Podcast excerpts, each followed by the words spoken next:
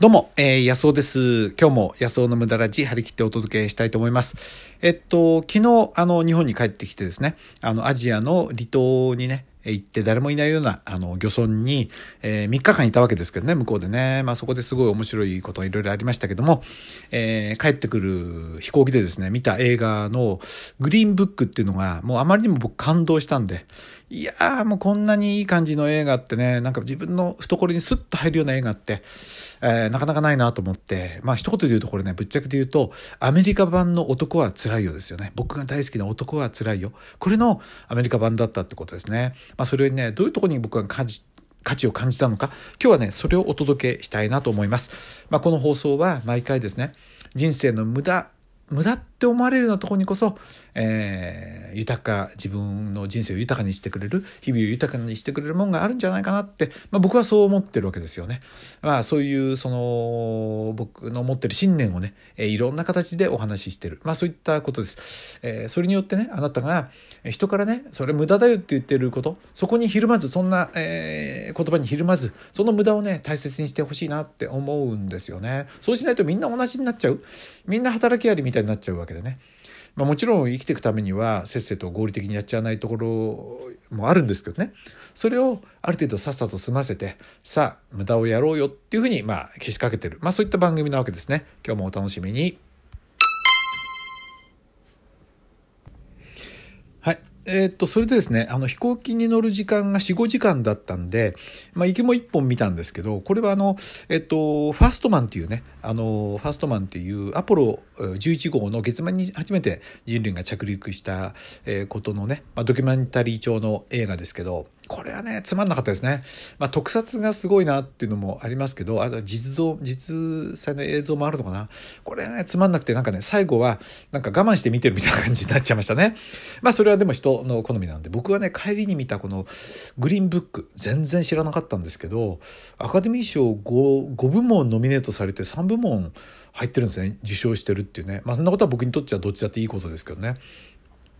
えー、っとねいや僕はすごいと思いましたよ。うん、なんかね自分の生きるエネルギーをそのままねなんか表してくれてるような本当に自分が無駄無駄ラジでえー、話そうとかあるいは僕はコミュニティっていうのを運営してるんですけどね有料のコミュニティっていうのを運営してるんですけど、まあ、そういった自分のね生きる原点みたいなエネルギーを、えー、確認させてくれるような映画だったんですね。で、まあ、それについてちょっと解説したいと思うんですけどでストーリーをちょっとお話ししちゃうことになるんであの映画を見てから知りたい人はね、まあ、あとあの今日はスキップしてもらえたらと思うんですけどね。で舞台は1962年、えー、まだ公民権運動ってものがあの要は人種差別撤廃運動ってものがまだないアメリカですよね。その翌年が1963年があのマーチン・ルーサー・キングの有名な「I have a dream」っていうあのスピーチがあった年でね公民権運動が盛り上がって黒人の権利ってものがこうだんだん認められていくようになるんですけどそんな運動の前の、えー、物語なんではっきりとした人種差別の時代なんですよね。そのニューヨークが舞台でここの、えー、イタリア人のトニーっていう男がいて、まあ、イタリア人というのは白人の中で言うとランクが一番下っていうふうに見下されてる人なんですね。しかも彼は学歴がないんで、まあ、あのバーのボディーガードをしてるんですね。まあ、そんな男なわけですよ。ところがこのバーが改装するんで仕事がなくなっちゃって。で、仕方なく家族のためにね。で、このね、お母ちゃんには、奥さんには頭が上がんない。まあいいお父ちゃんなんですよ。学歴ない。ただ腕っぷしは強くて喧嘩は負けたことがない。えー、というね、まあ、あとは口が達者っていう男なんですけどもで彼が、えー、生活のためにですねあの仕事探しに出るわけですけど、えー、そこでその面接を受けたのがあの、えー、ドンっていうドクター・ドンっていうねあの、まあ、博士っていうから、えー、何学者かなと思ったらそうじゃなくて音楽家なんですね。しかもドクターを3つ持ってるかなんかの心理学だとかめめちゃめちゃ教養の高い黒人の、えー、ピアニストなんですよ。天才ピアニストって言われてて。で彼が南部の方に講演旅行に出かける。そうすると人種差別がすごく激しいですから、えー、いろいろトラブルに遭うだろうと。無事には済まないだろうと。そこで彼のようなその交渉力と腕っぷしのあるね口が立つ、まあ、そういったやつを運転手として連れて行こう行きたくてそしてドンが、え、選ばれるわけですよね。ところがドンあのあごめんあのトニーが選ばれるわけです。でところがトニーは黒人とは嫌いなんですよね。だから家に来た黒人の作業員がえー、いてもコップとかね、えー、その使って飲んだりすると黒人が飲んだのはね捨てちゃうんですよねで奥さんは優しい人でそういうことがしないイタリア人の綺麗な、えー、奥さんなんですけどねで、あのー、で、だから見下したとこがあるわけですよ。お金のためにしょうがないからこいつのね、ボディーガードやってるんだっていうとこがもう見え見えなわけですよね。はい。えー、で、あのー、で、ガサツで態度も悪いわけですよね。で、そこに雇い主が注意をするわけですよ。いろいろね。えー、そして2人は衝突するわけですしょっちゅう、うん、ゴミを落としちゃいけないだとかそのあとはねお店にあるもの取ってきちゃったりするんですね。ちっちゃいもんだとね落ちてたとかっつってね。でそういうものが起こったりともかく対立をいろいろしていく、えー、中でですねだんだんその用心棒のトニーはこのドンという人が大金持ちですごい服装して、まあ、大成功者ですよね。自分にないものを全て持っている大成功者だと思ったらすごくその孤独だってことに気がついていくんですね。お金はいっぱいあるけどもでどこに行ってもこのすごい素敵なねタキシード着て、えー、演奏するって丁寧に扱われてるけど実際は相手は内心はね白人ですから見下していて彼は非常にその孤独な戦いをしてるっていうその辛さそのために彼は毎晩お酒をすごく飲んでいるっていうことに気がついていくんですよね。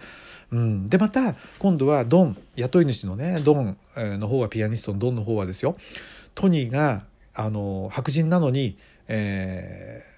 ー、お金も大変でね、えー、辛い立場でいる。もう生活で宿泊してるっていうこと、を知っていくんですただ自分が持ってないものをいっぱい持っているそれは、えー、家族だとか自分のことを心配してくれる本当の仲間だとかそういうものに気づいていくんですよね。でこの2人が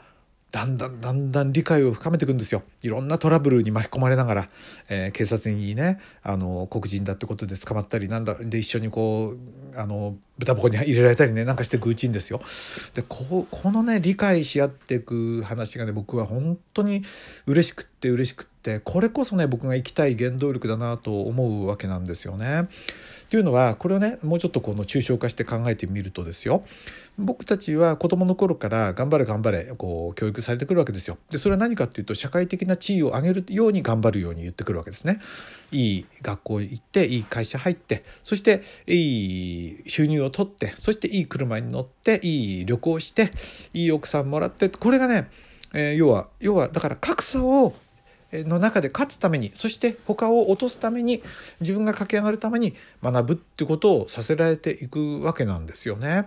でも僕はそれに疑問を持ったんですよね。本当にそれでいいんだろうかっていうかね本当の幸せってそこにあるんだろうかってことをだんだんだんだん気がついていくわけなんですよ。というのはそれを教えてる人自身が楽しそうじゃないからですよね。である日気が付くわけです。そうじゃないんだと。それは結果であってねその結果はそれはもちろん違いますよ。サイコロ振れば1が出る人と6が出る人がいるわけだからこれはしょうがない。でそれは結果が出るからそれはしょうがないんだけどもでもそれは人間の本質とは関係ないとこだ。人間の本質の価値ってものは関係ないんだってことにだんだん気がついていくわけなんですよね。もちろん僕は弱い人間だからある程度お金とかねそのないとそれはちょっと辛くて大変だけどもでも本当に得たいのはそれはあの見せかけのその地位なんであって本当ってものはやっぱり人とのつながりの中にあの喜びがあるってことをこう気が付いていくわけですよね。でもつい